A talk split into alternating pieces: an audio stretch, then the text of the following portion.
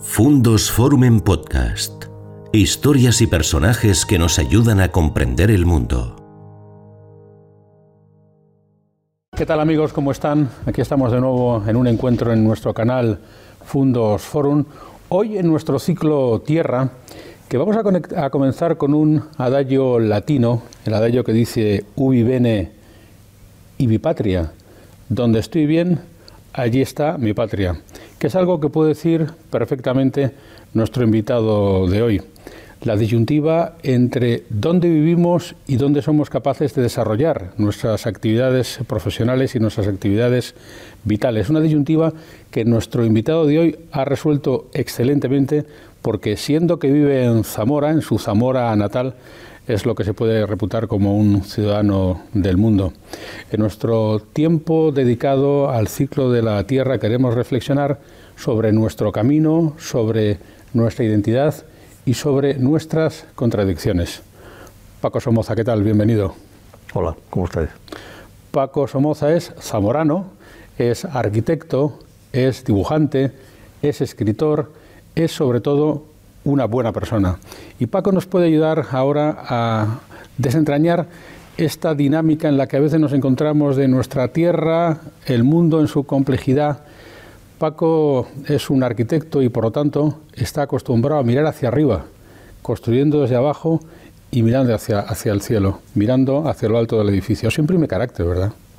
Imprime carácter porque, porque el planteamiento de, de en principio construir, soñar desde la nada, ¿no? Eh, es apasionante. ¿no? Mm. Pablo Neruda siempre en, un poema que hace a su casa, la Sebastiana, ¿no? dice, primero puse la bandera, ¿no? primero puse el sueño en definitiva, ¿no? y a partir de ahí todo se configura. Entonces esa, eh, esa mm, inevitable obligación ¿no? de, soñar para poder proyectar eh, marca, marca mucho, marca una trayectoria, marca una manera de ser de pensar, de enfrentarte a las cosas, eh, es muy determinante. ¿no?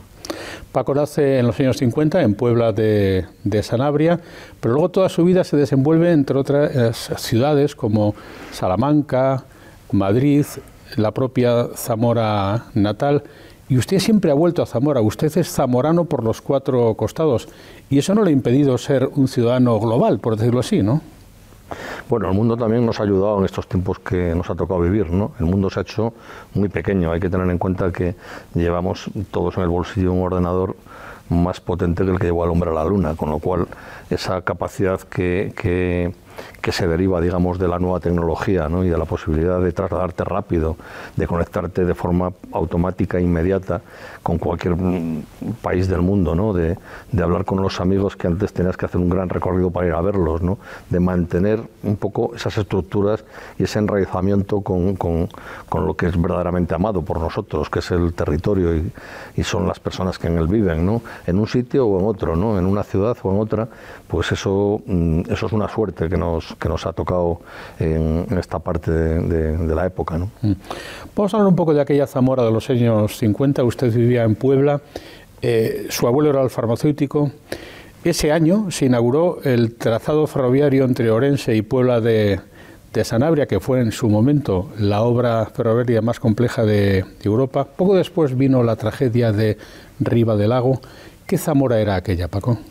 Pues era una Zamora mm, marginal, como en cierto modo sigue siendo. Bueno, antes de decir eso, hay que decir que Sanabria es el paraíso terrenal. O sea, lo andan buscando por aquí y por allí, pero Sanabria es el paraíso absolutamente. ¿no?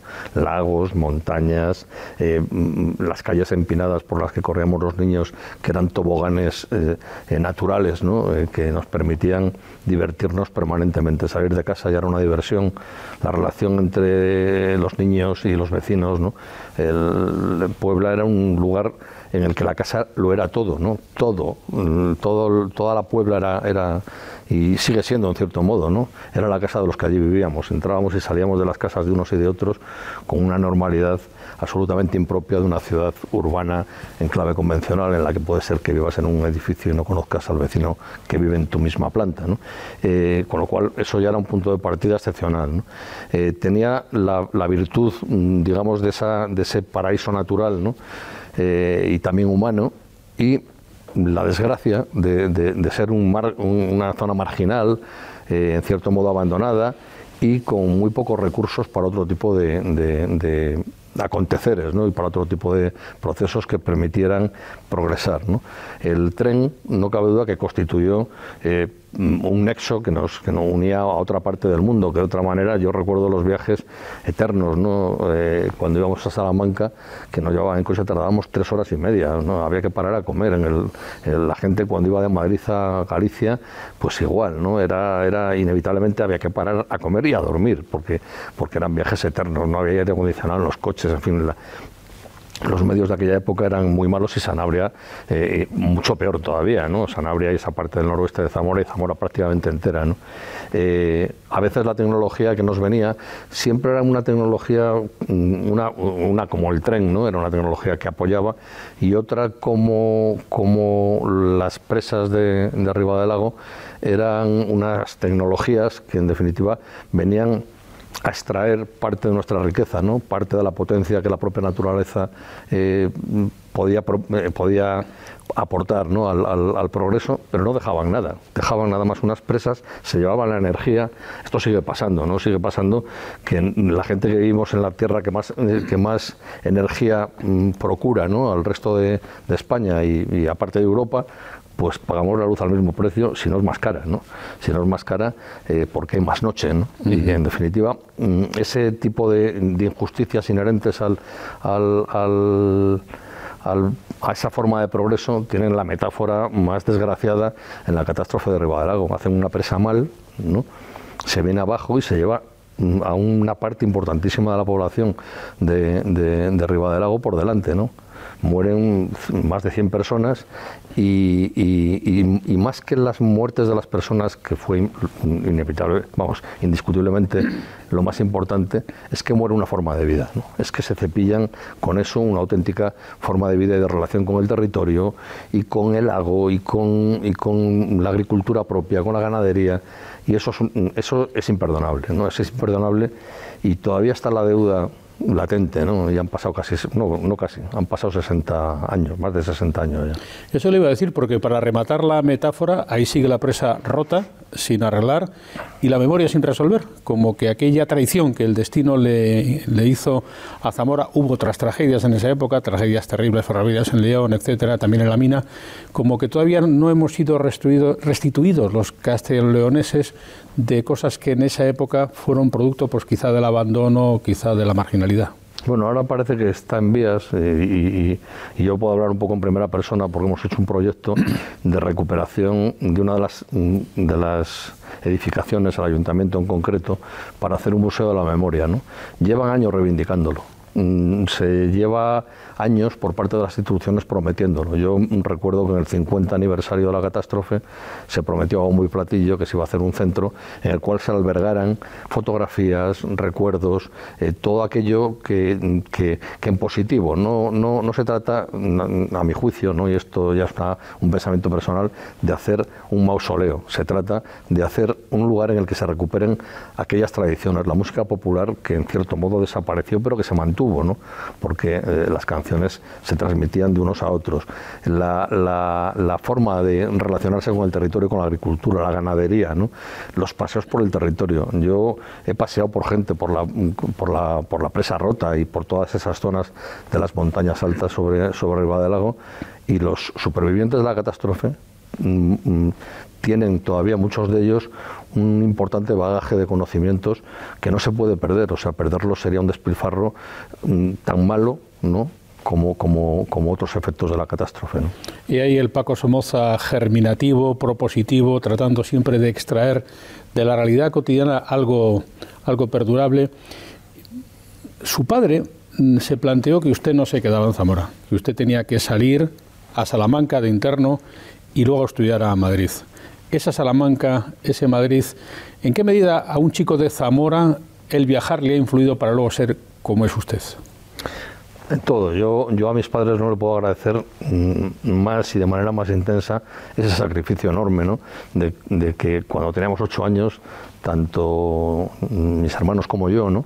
Eh, nos llevaron a estudiar a Salamanca. Nos llevaron a estudiar a Salamanca porque mis padres querían que fuéramos personas formadas, o sea, eh, porque entendían, como entiendo yo ahora, que la cultura es una forma de aproximación a la felicidad, ¿no? Y que si eres más culto, eres más conocedor de más cosas, consecuentemente eres más feliz, ¿no? Y, es lo que quiere un padre para sus hijos, la felicidad, ¿no? Eh, ese esfuerzo comporta un tremendo sacrificio, ¿no? Esa determinación comporta un tremendo sacrificio por su parte, porque yo he pasado por esa edad, ¿no? En la que mis hijos tenían 8 y 9 años y bueno, y se me rompía el corazón solo de pensarlo, que se podían ir internos a esa edad, que eran absolutamente indefensos. Pero por otra parte, cuando tú llegas a un ambiente como, como era el colegio en el que estábamos internos, ¿no?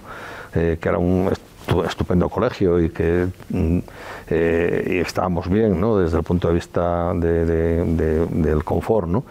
Eh, pero te encuentras con un grupo social que no te conoce y que te tienes que hacer con ellos y te tienes que hacer amigos mm, a la fuerza, porque no hay otra manera de convivir. ¿no? Entonces empiezas a valorar la importancia de la amistad, la importancia de la protección también, ¿no? de, mm, cómo éramos amigos o cómo yo procuraba hacerme amigos de los más altos, porque parecía que mm, me podían defender mejor, ¿no? o de aquellos que jugaban mejor a algún deporte, porque, porque te podían enseñar y eso constituía un grado de prestigio. En definitiva, te, ayudaba, eso te ayudaba, nos ayudó a todos a ser seres sociales con, con todo lo que eso comporta, para bien y para mal, ¿no? La competencia, la lealtad, la amistad, el afecto, ¿no? afecto que por descontado yo en muchísimos de los casos eh, conservo todavía, transcurridos más de 50 años. ¿no? Y habiendo vivido aquel Madrid, eh, que según Trapillo se diferencia muy poco de la palabra matriz, Madrid, matriz, eh, ¿cómo no se queda un ciudadano zamorano en Madrid a vivir y vuelve a Zamora? Pues mm, eso no lo sabré explicar mm, del todo bien, pero vamos a intentarlo. La Madrid es una ciudad asombrosa, asombrosa, y yo me siento en cierto modo también madrileño, ¿no? Porque, porque Madrid es una ciudad que se mm, te abre de par en par, nadie es extranjero allí, ¿no? Y, encima tiene, tiene un, nutriente descomunal, ¿no? De gente que accede a, esa ciudad, de museos maravillosos, de universidades, de relaciones, en fin, eh, Madrid en ese sentido tiene una capacidad de aportación muy, muy, muy, muy grande. ¿no?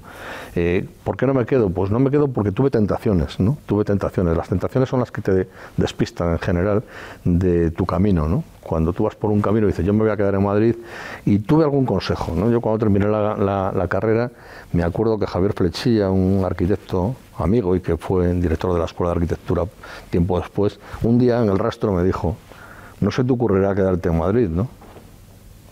Y yo me, quedé un poco sorprendido por, la pregunta, consejo, y le digo, ¿por qué me dices eso? Y me dice, porque te va a pasar lo mismo que a nosotros. O sea, enseguida vas a ser eh, profesor de la escuela, eh, eh, vas a ser un profesor probablemente, bueno, de, una cierta, de, un cierto interés, y eso te va a despistar de lo fundamental. Si tú quieres ser arquitecto, tienes que hacer arquitectura. Empecé trabajando en Madrid con, Javier Bellés, sobre todo, que es un amigo para siempre, ¿no? y tuve la suerte ¿no? de me habían propuesto para la beca Roma el premio Roma que es una beca preciosa porque vives en, en la Academia Española de Bellas Artes cuando acabé la carrera y a continuación me llamó Javier para hacer el Castillo de Puebla pero que él no sabía que era el Castillo de Puebla Claro, el castillo de Puebla, ¿no? un castillo para mí que formaba parte importantísima de mi infancia. Yo no podía renunciar a esa posibilidad, ¿no? y menos con Javier Bellés, que era un arquitecto y sigue siendo un arquitecto eh, destacadísimo y un tipo del que yo podía aprender mucho, y así fue. ¿no? Entonces, por esa serie de circunstancias y por el castillo me vine, me a, me acerqué a Zamora. ¿no? Y ya en Zamora empecé a recibir encargos, ¿no? los teatros. Eh, eh, y siempre decía, bueno, esta es la última obra que hago, y, me voy, y me vuelvo a Madrid. De hecho, en mi casa en Madrid el armario era era un armario que tenía la ropa que se iba pasando de moda, porque era yo me, como cuando estaba por aquí, pues me iba comprando, pues un día una camisa, otro día unos calcetines, iba haciendo otra maleta, ¿no? Y cuando volví a Madrid un año y medio, dos años después, ya mm, las cosas se, habían pasado un poquito de moda, o tres años después, no me acuerdo, y dije, yo creo que ya mm, estoy viviendo en Zamora, ¿no? Después conocí a Ana, ¿no? Que Ana Ana ha sido pues, la mujer más importante de mi vida, la madre de mis hijos, ¿no? Mis hijos, mm, eh, Celia y Paquito, es una cosa que te fija a un lugar de una manera absolutamente eh, incontestable, o sea, y no hay, hay, vueltas que darle. ¿no? La formación de ellos, ¿no? la relación con, con el lugar eh, también Madrid, como gran ciudad, tiene los inconvenientes cuando eres muy pequeño, de la hora y media hasta el colegio en un coche, dormiditos, ¿no? que yo veía a los niños cuando iban por la mañana algunos, yo decía, joder, mis hijos, si les pudiéramos evitar este, este trasiego ¿no? y este eh, lío, ¿no? pues sería muy bueno para ellos. En fin, todo ese conjunto de, cuestiones y siempre la arquitectura también, ¿no? siempre la arquitectura, porque la arquitectura, eh, yo he tenido la, la suerte ¿no? enorme de que siempre he tenido un encargo del cual yo me enamoraba rápidamente. ¿no? Con lo cual, eh, después de después del Castillo de Puebla, el teatro principal de Zamora, que eran proyectos maravillosos. ¿no? Después el Teatro de Navente, después dirigimos el Teatro de Toro, después nos encargaron la estación de autobuses. O sea, todo iba viniendo como si algo eh, hubiera decidido por mí que yo me quedara en Zamora. Pero claro, nunca perdí la relación con Madrid ni con otros lugares. No seguía haciendo también trabajos fuera, pero claro, mi estudio está en Zamora, mi familia está en Zamora. ¿Dónde vives? Donde van mm, mis hijos al colegio. Esa es, el, esa es la respuesta, ¿no? Ubivene y Bipatria. Exactamente. Porque en realidad, claro, lo cuenta Paco que da gusto escucharle, de modo que parece fácil, pero nunca es fácil volver, y menos en lugares como nuestra tierra, donde las dificultades incrementan pues, por factores de, tamaño y factores relacionales, pero déjenme que ponga una nota al pie en esto que nos está contando Paco Somoza, eh, para que apreciemos la cantidad de veces que Paco, hablando con él y en encuentros como este, repite la palabra amigo, que es una palabra que está permanentemente en su boca. Paco conoce a miles de personas, que es, que es capaz de enunciarlas por su, por su nombre. Eh, ¿Qué factor ha supuesto la gente en su vida? Bueno, es absolutamente fundamental. O sea, yo, eh, eh, si tuviéramos que ordenar mm, las prioridades, mm, ya lo he dicho, lo primero es la familia, mi, mi, mujer y mis hijos, y a continuación mis amigos son absolutamente esenciales. O sea, yo no puedo vivir sin, mis amigos, ¿no?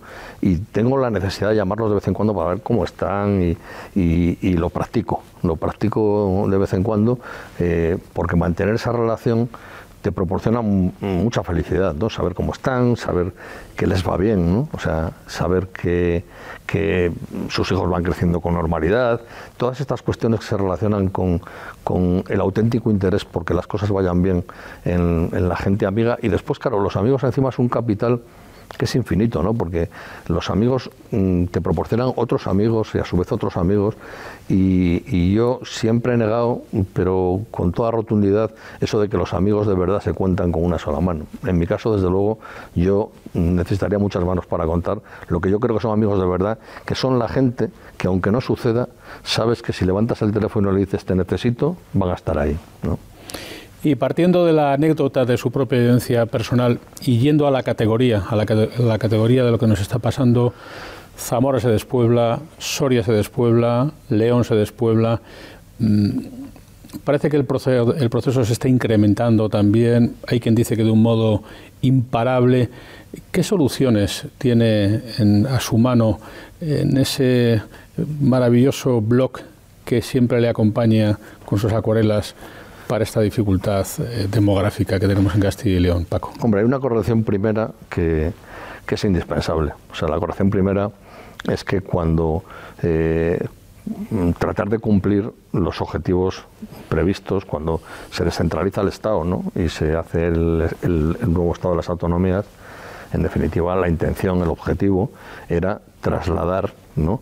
Eh, los problemas a los lugares en los que los problemas se producían ¿no? y allí y así de ese modo poder resolverlos.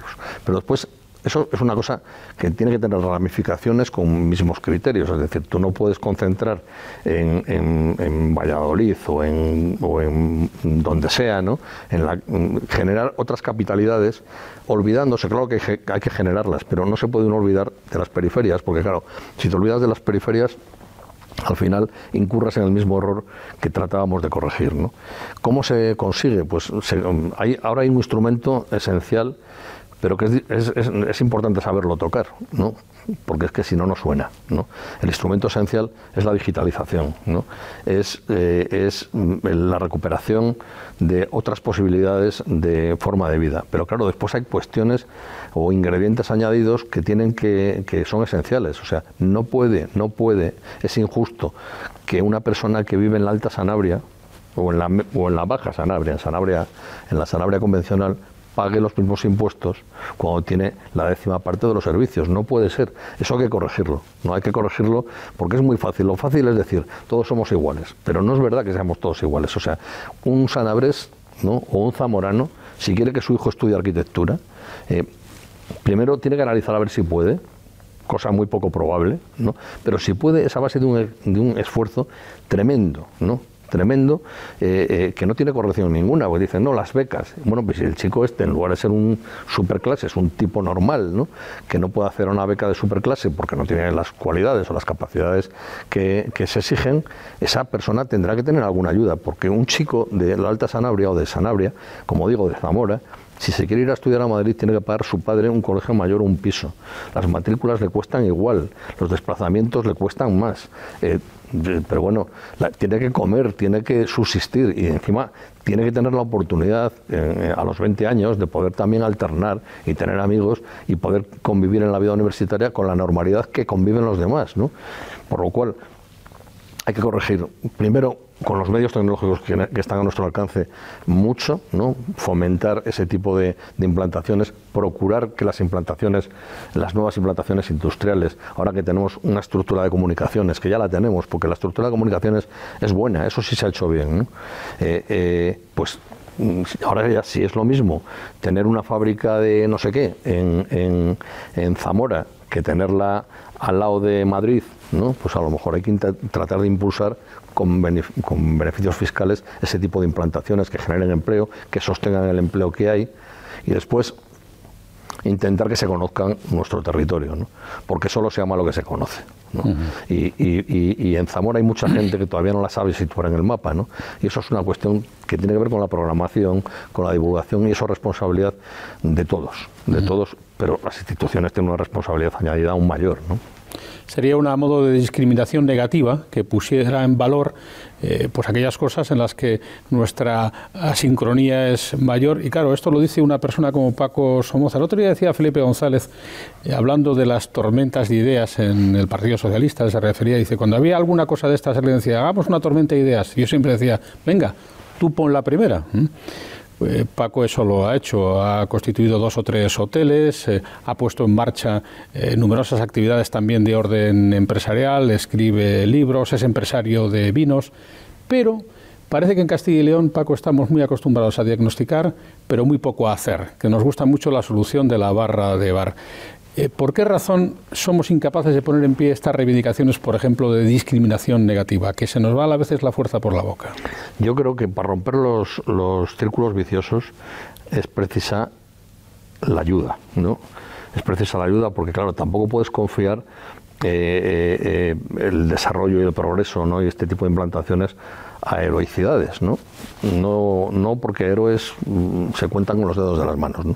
Entonces, hace falta ayuda, ayuda razonable, ayuda en la que, en la, que la gente mm, compensa esa ayuda con creación de empleo. Ha habido, ha habido mm, procesos de subvenciones que han permitido que la gente invirtiera porque tenía esas ayudas que, que, le permitían afrontar con menos riesgo determinado tipo de, de, actividades o de, o de construcciones o de lo que fuera. ¿no?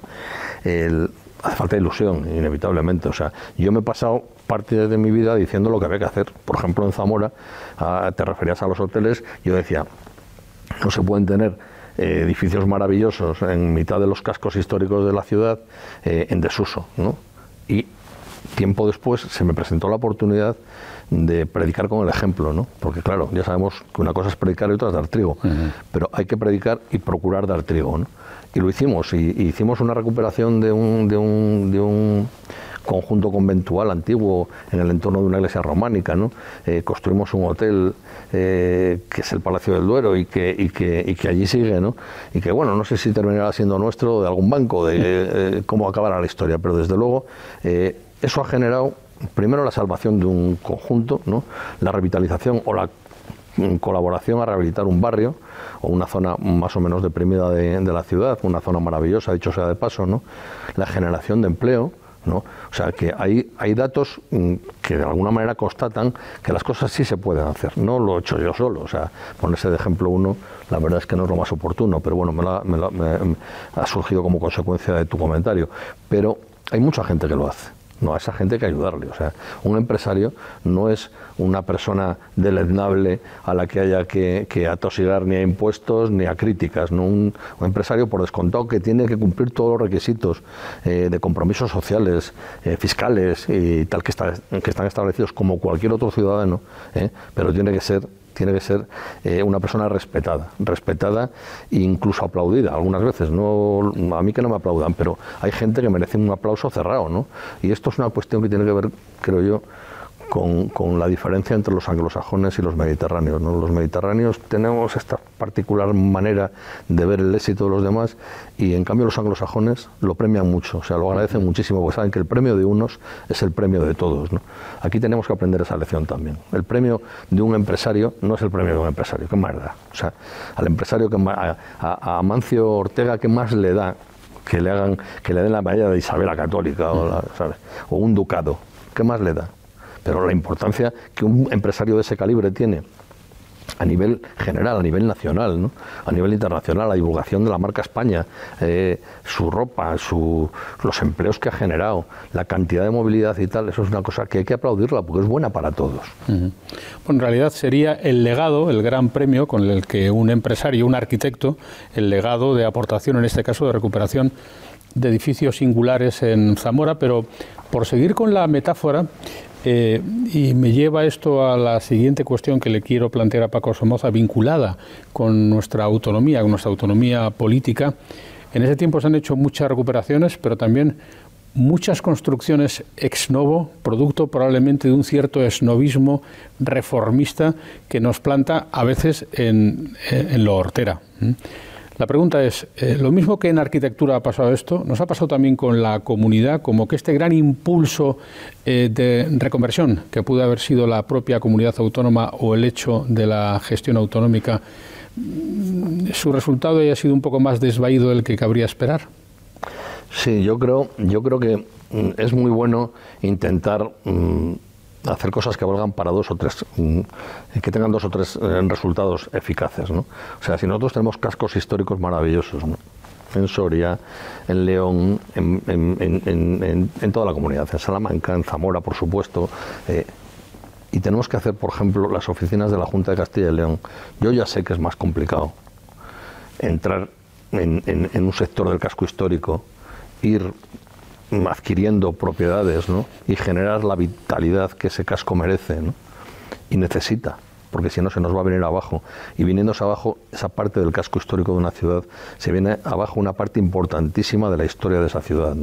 Yo hace bastantes años propuse que la Junta de Castilla-León, en lugar de comprar las oficinas eh, en las, de un edificio reciente ¿no? que se había hecho entonces eh, en Zamora, se fuera al barrio de la Lana que es un barrio en el que está instalada la prostitución desde, desde el siglo XVI, en el que allí se, fue la judería nueva, en parte del, barrio, que está en el centro de la ciudad y que tiene ese estigma ¿no? que se deriva, yo creo, de, esa implantación de la nueva judería arriba. ¿no? Un barrio que está en el centro de la ciudad. hombre, y que está absolutamente degradado, la mitad de las casas están en el suelo y la otra mitad se van a caer. Eh, y dices, bueno, no habría que haber hecho ese esfuerzo para intentar eh, de, ese tiro eh, lograr dos efectos, ¿no? en lugar de es más, más, es mucho más cómodo, ¿no? Llegar y tener unos despachos estupendos al día siguiente de, tomar la decisión de comprarlo, ¿no?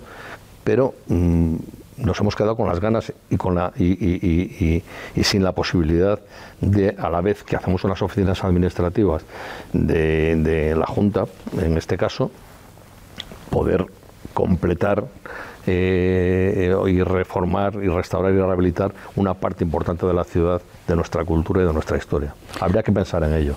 La recuperación del castillo de Zamora sería en ese sentido su obra de más profundidad, de más calado, en términos de devolución a la sociedad de un espacio que estaba anulado y que surtiría ese efecto que usted menciona y que no se ha hecho en otras operaciones de edificios oficiales, por ejemplo?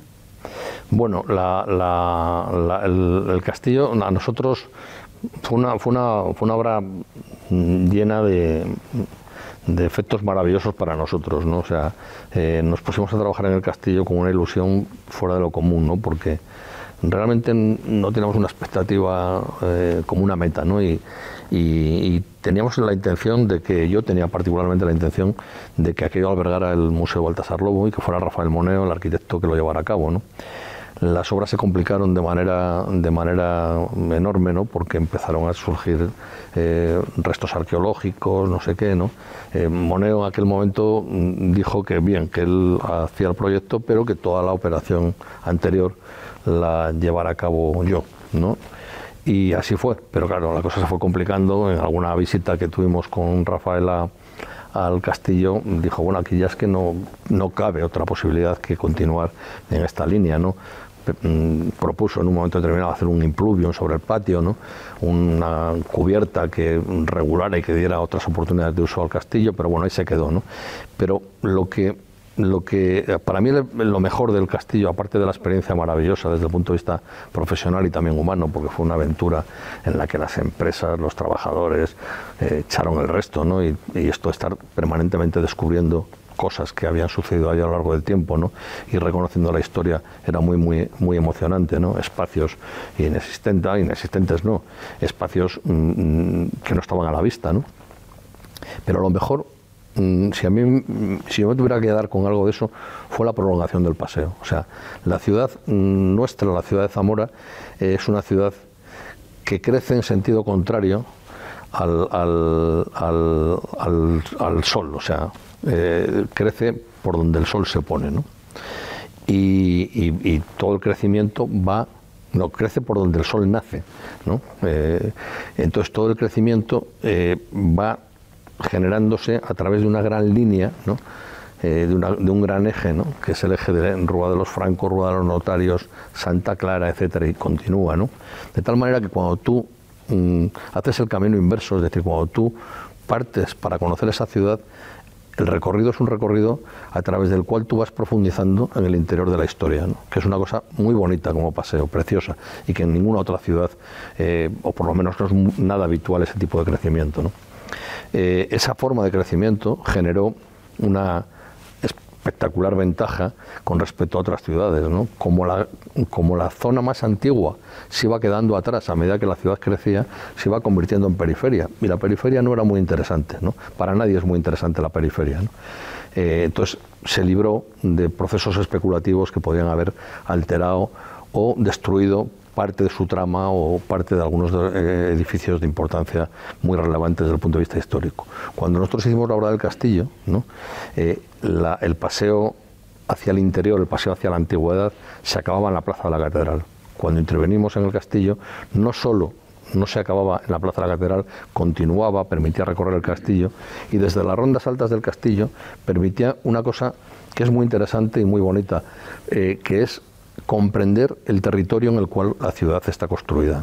Comprender que esa ciudad se construye sobre una gran roca, que es el primer elemento defensivo, en la confluencia histórica de dos ríos, ¿no? del Valderadue y del, y del Duero, que generan una vega agrícola eh, espectacular. Y esa comprensión que se logra perfectamente cuando tú estás recorriendo las partes altas del castillo por esas rondas y por esos paseos que mm, logramos mm, recuperar y algunos inventar porque no existían como tales, eh, permite comprender la ciudad en la que estás y además ofrece unas vistas maravillosas y absolutamente eh, desconocidas hasta entonces de, la Torre del Salvador, de la cúpula gallonada, de la ciudad, de la ciudad como crece, de todas estas cosas, con lo cual fue una, fue una experiencia verdaderamente maravillosa. Bueno, visto así, em, el arquitecto sería un modo de demiurgo, una mixtura entre eh, un ser técnico, eh, porque al fin y al cabo la arquitectura es una técnica, pero con una amplia dotación cultural, que es lo que eh, cuando siempre que hablo con Paco Somoza rebosa por todos los costados, y es como lo que nos faltaría un poco. Es decir, la versión cultural de nuestra comunidad, la versión cultural de nuestra España, la prioridad de la cultura sobre otro tipo de necesidades de consumo, em, es esa, esa especie de carencia vitamínica que tenemos en ocasiones, ¿no le parece? Sí, y además es una pena porque ese es el ingrediente, es como el azúcar del café, ¿no? Para los que les gusta el café con azúcar, ¿no? Que es la mayor parte. Eh, eh, cuando tú cuentas una ciudad o cuentas una parte de la ciudad, ¿no? como realmente ha sido, o por lo menos interpretada, según la percepción de alguien que la ha visto con detenimiento y con cuidado, ¿no? y con amor, ¿no? con, con mucho afecto. ¿no? transmites una impresión sobre esa ciudad muy distinta y muy superior a mi juicio ¿no? que la que transmite eh, un, recorrido estrictamente turístico. ¿no? O sea, eh, nosotros hemos tenido en Zamora eh, hace unos años unas jornadas con la policía municipal, ¿no? porque era bueno ¿no? que cuando tú le preguntas a un policía municipal de una ciudad, que es una, oficina de información andante, ¿no? de cualquier ciudad, ¿no? le preguntas dónde está la catedral, en lugar de que te diga por allí, ¿no? te diga, está en esa dirección, que es justo la dirección contraria al crecimiento. ¿no? Si va despacio, ¿no? irá viendo cómo penetra en el interior del tiempo, ¿no?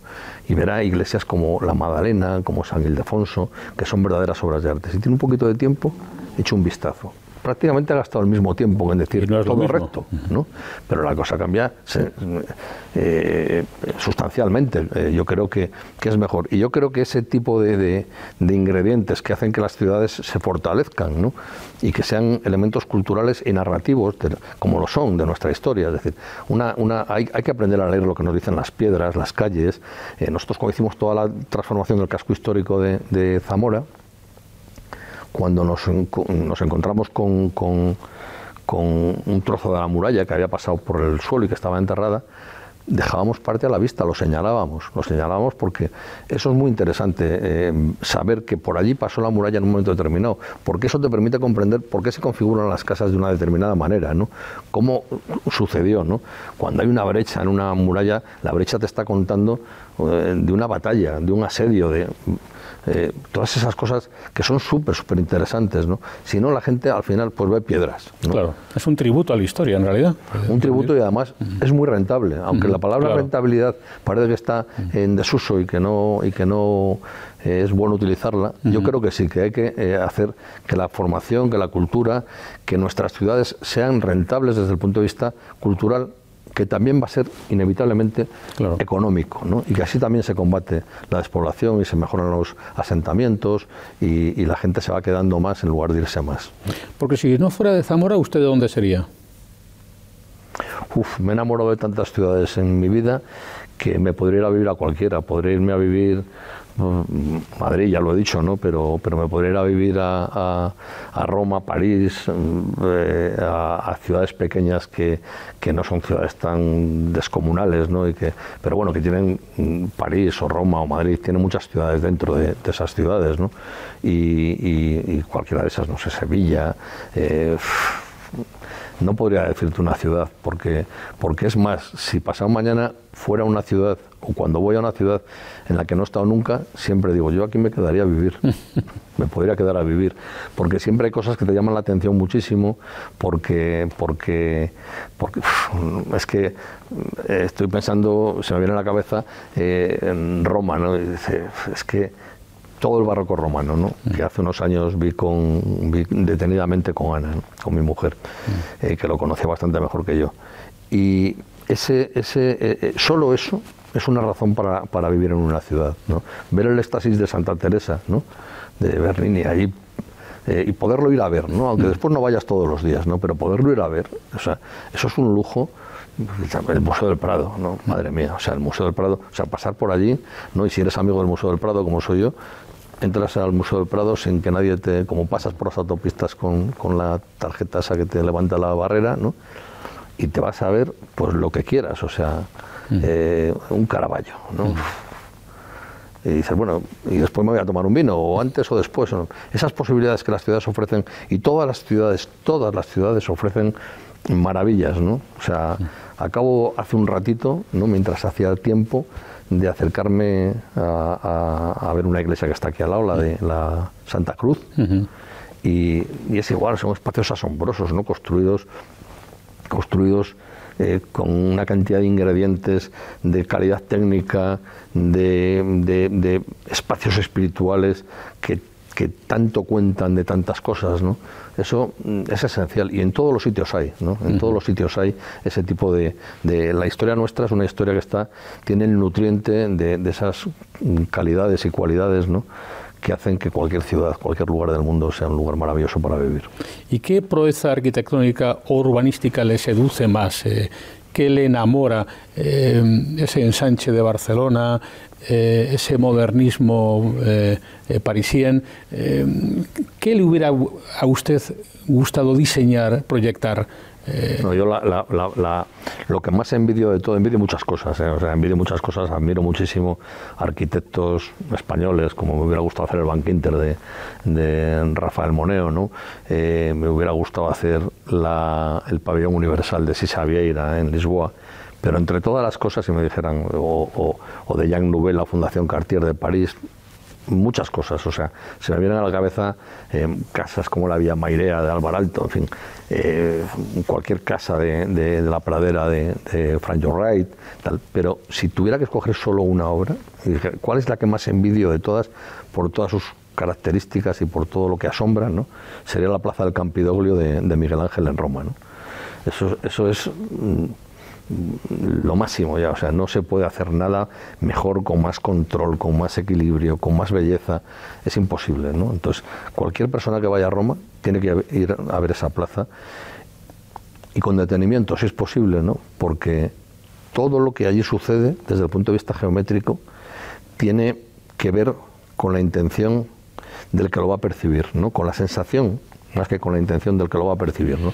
Y todo está planteado para, de tal manera para que el visitante, el espectador, vea un círculo redondo en el centro de la plaza, ese círculo es elíptico, ¿no? Para que eh, vea un espacio cúbico, ¿no? Perciba un espacio cúbico, los edificios que la, que la configuran la, eh, sean, eh, tengan una forma trapezoidal en planta, ¿no? y todo, cuando tú lo percibes y lo percibes, dices, ¿por qué tengo esta sensación aquí como de de paz arquitectónica, de espacio casi perfecto. ¿no?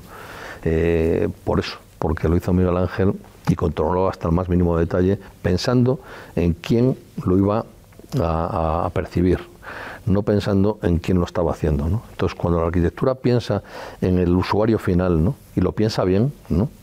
el resultado es esplendoroso y en este caso es un resultado. Claro, hablando de esto, ¿no?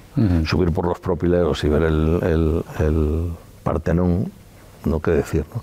Hay muchas cosas maravillosas en el mundo. Elegir una solo no mm, es muy complicado, es complicadísimo. Yo elegiría. Eh, ahora estoy haciendo un cuaderno con las casas que más me gustan. Y yo pensaba que el cuaderno tiene 20 o 25 hojas. Y digo, bueno, ya está, con 25 hojas esto lo líquido y tal. Y no sé si con mil tendría suficiente para, para poner todas las casas que verdaderamente me gustan mucho por algo, ¿no? Es curioso que Paco Somoza tiene tanto amor a la vida que yo creo que le tiene un poco de miedo al paso del tiempo. Por eso va siempre armado con un cuaderno y con sus acuarelas para procurar fijarlo, fijarlo fotográficamente, pero no con los productos químicos de una fotografía convencional, sino con los productos del agua y de la acuarela con la que él va dibujando. Tiene más de 600 cuadernos, que casi se convierte en un maniático de hacer, de hacer esto. ¿De dónde le viene esta afición y por qué lo hace? Es usted único en esto, no conozco ningún otro que haga cosa semejante. Supongo yo que habrá más gente, ¿no? Porque los locos no estamos solos en el mundo, afortunadamente no. El, todo empezó un día que descubrí, yo antes hacía fotos de forma obsesiva, como hace fotos todo el mundo, y ahora que no hay que comprar los carretes más. O sea, ahora ya es una cosa que yo no sé los miles de millones de fotos que se harán diariamente en el mundo. Pero descubrí que cuando yo hacía las fotos, después no me acordaba de nada de lo que había visto. O sea, yo hacía una foto de... Eh, quiero recordar que de, un edificio de Adolfo en, en, Viena fue el día que me dio, que me dio, que vi la luz, ¿no? y dije, joder, este edificio tal, lo vi, le hice 15 fotos y dije, ya está, ya y no sabía cómo era el edificio, no era capaz de recordar cuántas plantas tenía, no era capaz de saber si tenía un zócalo de mármol o no. Y dije, esto no puede ser, esto no puede ser, o sea, aquí falla algo, ¿no?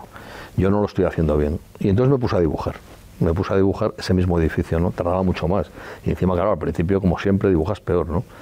Eh, y después mm, nos íbamos, Javier Belles y yo, a ver la Magna Grecia, en los meses de, final, cuando acaba el invierno, ¿no? Eh, y nos íbamos solos, nos alquilábamos un todoterreno y nos íbamos a, Creta, a la costa helénica de Turquía y tal, a ver teatros y a dibujarlos. ¿no? Él estaba haciendo su tesis doctoral, preciosísima, por cierto, que presentó hace unos años, y, y yo iba sencillamente con la suerte de tener un tío que se había estudiado los teatros eh, perfectamente y todas las implantaciones de las ciudades griegas de aquella época. ¿no? Y nada más dibujábamos, no llevábamos ni cámara de fotos prácticamente. O sea, íbamos con el cuaderno, nos sentábamos en la proveeduría de un teatro griego y nos poníamos a dibujar lo que veíamos. Eh, y tal. Y esos cuadernos, que son unos cuadernos con unos preciosos dibujos, ¿no? sobre todo los de Javier, ¿no?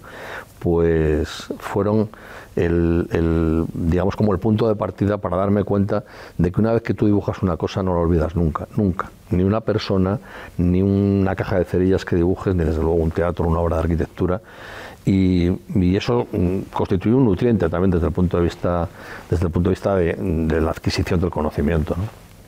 Tenemos la suerte de que, como Paco es un hombre que se come la vida entera, también es amante de las nuevas tecnologías y sincroniza su voluntad de pintar con, con su cuenta de Twitter o con su cuenta de Facebook, llega incluso a regalar algunas de sus creaciones, eh, incluso con fines benéficos, eh, como ha hecho con alguna de sus acuarelas para la COVID. Por cierto, la COVID, algo que nos ha sorprendido a la humanidad entera que no conocíamos en generaciones, que a empresarios como usted también, en la parte de su actividad vinculada con la hostelería, con el propio vino, les ha afectado. ¿Qué herida, qué costurón eh, le deja a Paco Somoza la COVID? Pues yo he pensado eh, en estos tiempos de la COVID, al principio teníamos un agobio enorme, ¿no? Porque, porque claro, hay mucha gente que depende de, nosotros en las empresas, de nuestras decisiones y tal. Y, yo no dormía pensando en eso, ¿no?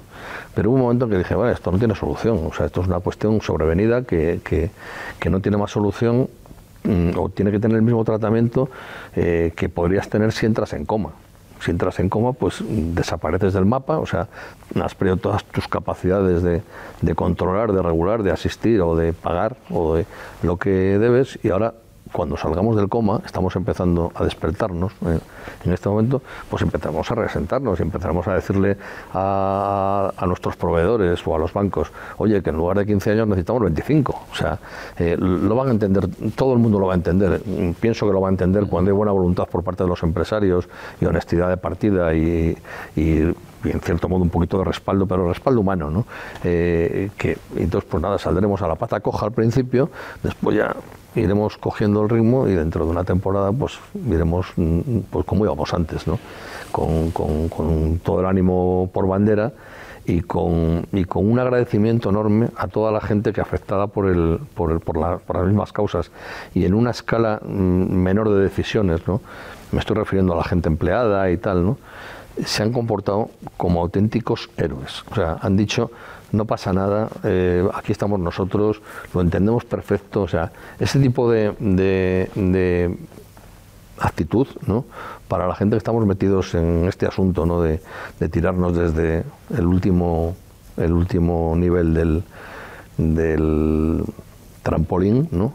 Cuando hay alguien que sabes que está abajo y te dice, no te preocupes que no hay agua, esta vez no hay agua, pero te vamos a poner una manta para que, porque estamos nosotros aquí con la manta abajo, eso es una cosa impagable. O sea, yo eh, me emociono recordándolo. O sea, yo he estado con, con, ellos en los tiempos en los que he tenido que estar poco tiempo, porque encima tenías que tener distancia, no sé qué, pero en cambio eh, su actitud ha sido de una generosidad y de una comprensión que difícilmente vamos a olvidar.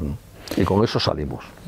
sí, claro, y con, y con el movimiento natural que hace un arquitecto, que es mirar hacia arriba, ¿eh? porque, eh, claro, también probablemente la COVID, eh, la pandemia, Zamora, espacios libres, autenticidad, naturaleza en estado puro, tamaño adecuado, esto es lo que nos ha permitido salir, distancia, lo que nos ha permitido salir de la pandemia. Esto sería una oportunidad, a condición de que ahora sepamos ponerla en valor. Buenísimas comunicaciones. Yo hay veces que voy a Madrid a cenar, ¿no? Y vuelvo. Pero bueno, a lo mejor ya hay, eso ya es un poco rezar el rizo, ¿no? Pero que que viviendo en Zamora y teniendo medios como hay de comunicaciones, el AVE, bien es verdad que claro, el AVE también convendría que fuera un poquito eh, más barato también, ¿no? Antes decíamos cómo incentivar eh, el, uso de este tipo de, sistemas. Hombre, vamos a intentar pedirle a Renfe, ¿no? Quien se lo tenga que pedir, porque yo a Renfe mm, es, un, es una mole al que no alcanzo, ¿no? Pero alguien tendrá que decir, oye, que a la gente que vive en Zamora no le puedes cobrar lo mismo eh, que si no viviera en Zamora. O sea, hay que, hay que intentar que, cuando digo Zamora, digo Soria, digo Palencia, digo, tenemos que intentar eh, racionalizar este tipo de servicio, porque la Renfe es un servicio público, ¿no?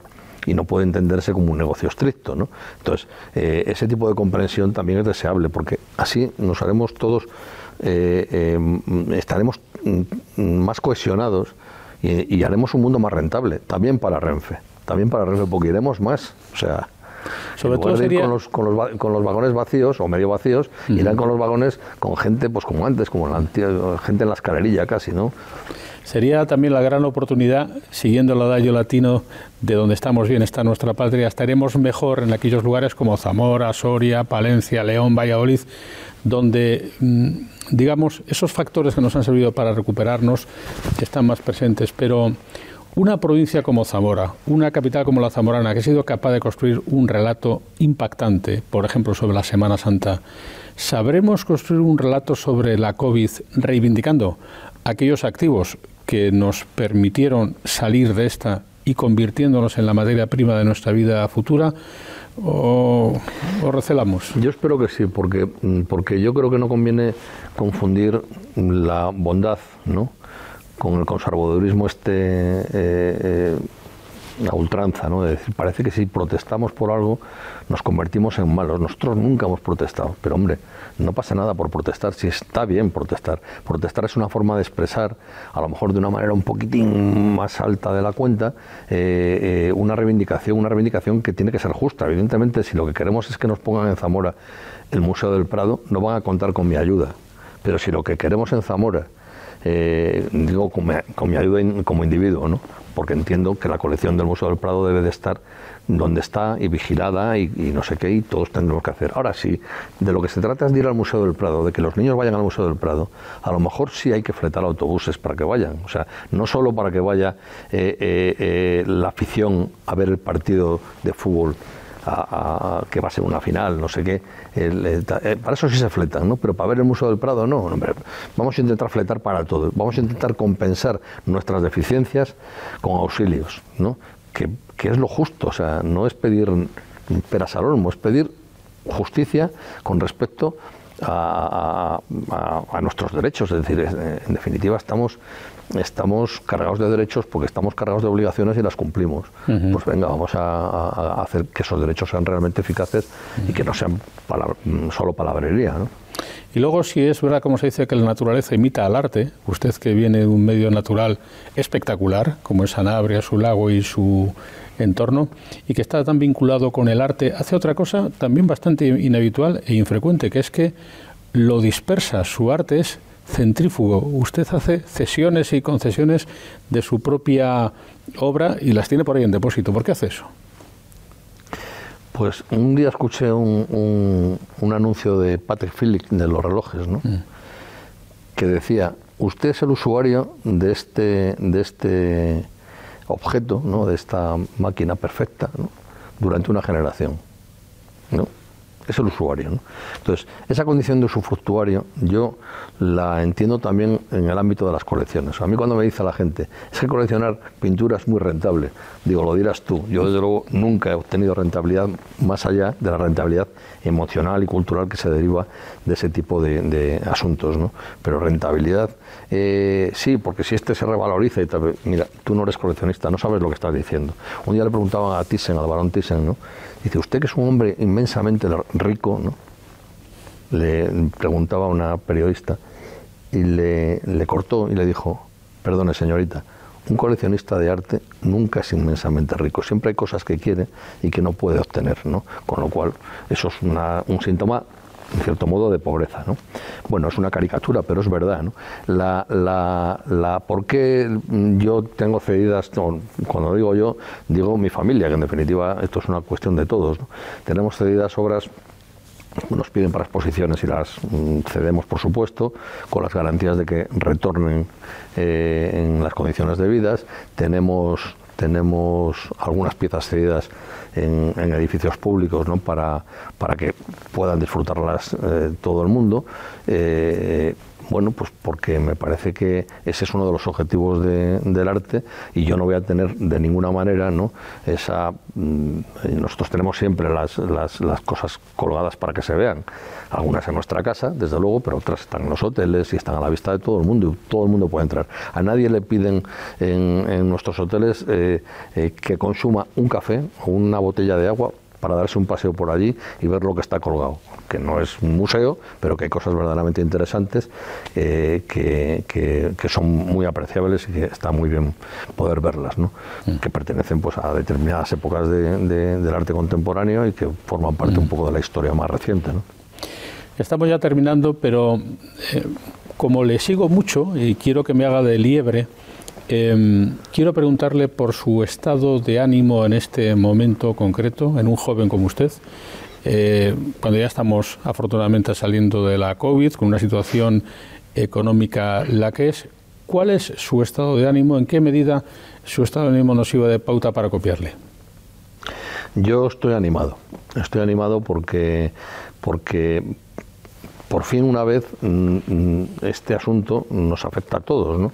Eh, y a cada uno en una proporción, pero todos tenemos que darle a la manivela en función de la proporción y de la responsabilidad que socialmente tenemos. Con lo cual, eh, tendremos que tener ayuda de las instituciones, tendremos que tener eh, comprensión por parte de nuestros acreedores o, de, o, de, los bancos o de quien sea, ¿no? y nada más. Yo creo que a partir de ese, de ese punto lo que hay que hacer es trabajar, trabajar, trabajar, mirar para adelante, hacer lo que dicen eh, los buenos ciclistas, ¿no? O sea, ponerse el pasamontañas y nunca mirar para atrás, porque si miras para atrás, lo mismo se te tuerce el manillar y ahí ya has perdido la carrera, ¿no? Entonces, siempre mirar hacia adelante, que yo creo que, y hacia arriba, ¿no? Está bien, pero siempre hacia adelante y, con la seguridad de que de esto salimos mm, entre todos sin ningún tipo de dificultad, seguro que sí. Ese sería el hilván con el que coser nuestra interpretación de nuestra tierra en la voz de, de Paco Somoza, un arquitecto, con todo lo que esto supone y lo que esto necesita. Yo le quiero agradecer a Paco Somoza que haya estado este rato con nosotros de conversación. He aprendido mucho. Ojalá todas mis horas fueran así de fructíferas y me quedo con ese estado de ánimo positivo y proactivo que dice que tiene porque desde luego usted no se suele equivocar mucho. Bueno, intentamos acertar todo lo que podemos, pero vamos, a veces nos equivocamos también. Yo os agradezco también muchísimo esta conversación porque ha sido estupenda y me lo pasa muy bien. Y a todos ustedes muchas gracias por acompañarnos aquí en Canal Fundos Forum y tener la oportunidad de disfrutar de testimonios de la envergadura y de la plasticidad y la complejidad como el de Paco Somoza. Gracias a todos ustedes.